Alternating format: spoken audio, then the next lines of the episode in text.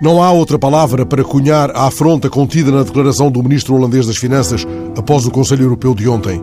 Ao classificar a intervenção do ministro holandês como repugnante, António Costa usou a palavra apropriada.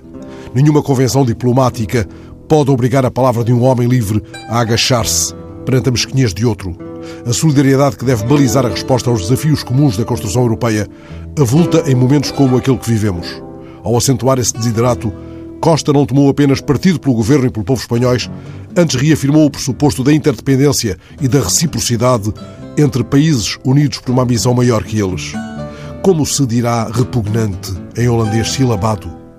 Vou ali à estante procurar um livro essencial, Os Passos em Volta, de Herberto Helder. Um poeta está assentado na Holanda, pensa na tradição, diz para si mesmo: Eu sou alimentado pelos séculos, vivo afogado na história de outros homens e a sua alma é atravessada pelo sopro primordial, mas tem a alma perdida.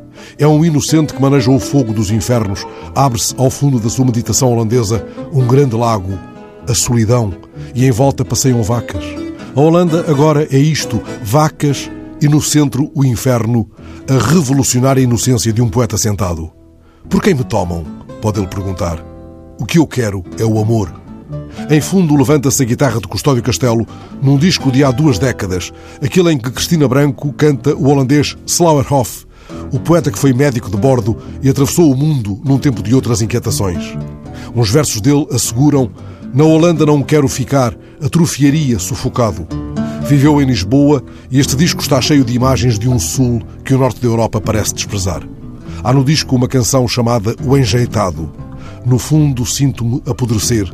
Agora sei onde e de que irei morrer, à beira do Tejo, de suas margens macilentas e inclinadas.